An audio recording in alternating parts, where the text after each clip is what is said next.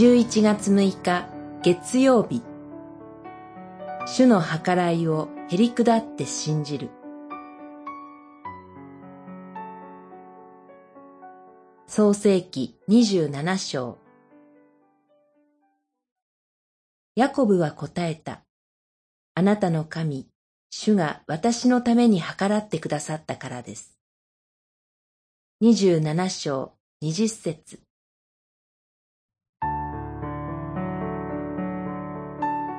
神が私たちのために計らってくださる。これは真の神を信じる者の信仰です。しかし、ここでヤコブと母リベカが企てたことは、神の計らいだと言い張るわけにはいきません。神はリベカに対して、兄が弟に仕えるようになると告げておられました。創世記25章23節それゆえ、リベカは弟のヤコブが祝福を受け継ぐべきだと思って焦ったのでしょう。そうは言っても、リベカがイサクの言葉を耳にして、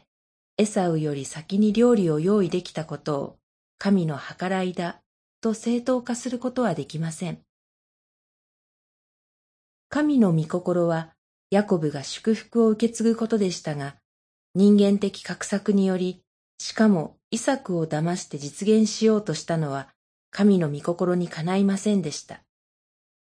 それでヤコブはエサウを逃れて故郷を離れざるを得なくなります。神は人の画策によらずに約束を実現することはできますが、イサクを騙したヤコブへの祝福はそのまま保たれ、長子の権利を軽んじたエサウは祝福を受けられなかったのです。人の画策にもかかわらず、神の約束は実現に至りますが、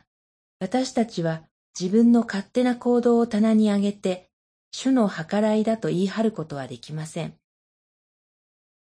主イエスによる救いの約束を信じる者は、へり下って、主の計らいを心から信じて歩むのです。祈り。主よ、深い御心を持って計らってくださるあなたを信じて、